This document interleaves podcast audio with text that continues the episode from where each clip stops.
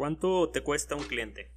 O mejor dicho, ¿en qué canales te sale más económico un cliente? Tú me puedes responder a la primera cuestión de varias maneras. Bajo una perspectiva limitada o bajo una perspectiva en la que ya has probado diferentes canales de captación. Si solamente has experimentado con uno y me dices que un cliente te está costando n cantidad de, dinero, eh, estamos en un ligero problema porque estás limitado a no saber que posiblemente tu cliente puede interactuar de mayor o peor medida en diferentes plataformas en las cuales eh, ni siquiera has testeado o tienes una idea de, de lo que realmente te puede llegar a costar si lo hicieras. Te voy a platicar un poco acerca de cómo lo veo yo.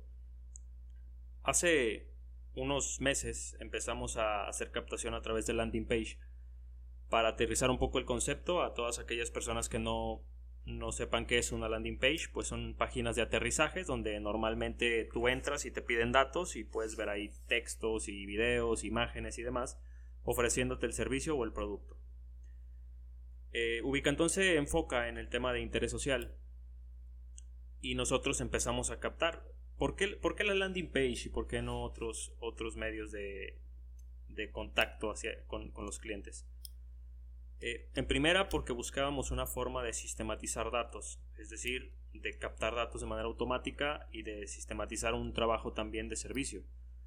Eh, ¿Por qué? Porque si lo hacemos a través de Facebook Messenger, que ya hablaré del tema, el trabajo de servicio a clientes y el trabajo de atención es, mucho más grande.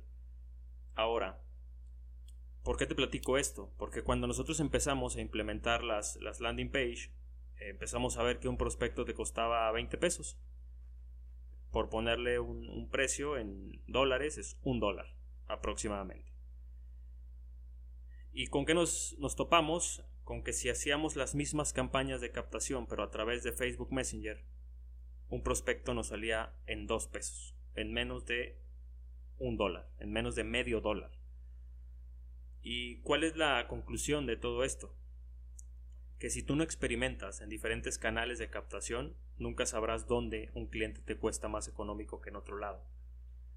El gran problema es cuando tú empiezas a captar a volumen, pero no tienes un sistema que pueda descargar todos esos datos que llegan. Es muy complejo depender de una base de datos centralizada en una plataforma que no depende de ti, como Facebook, como Instagram, como WhatsApp, como alguna plataforma de red social que te ofrezca la captación de leads.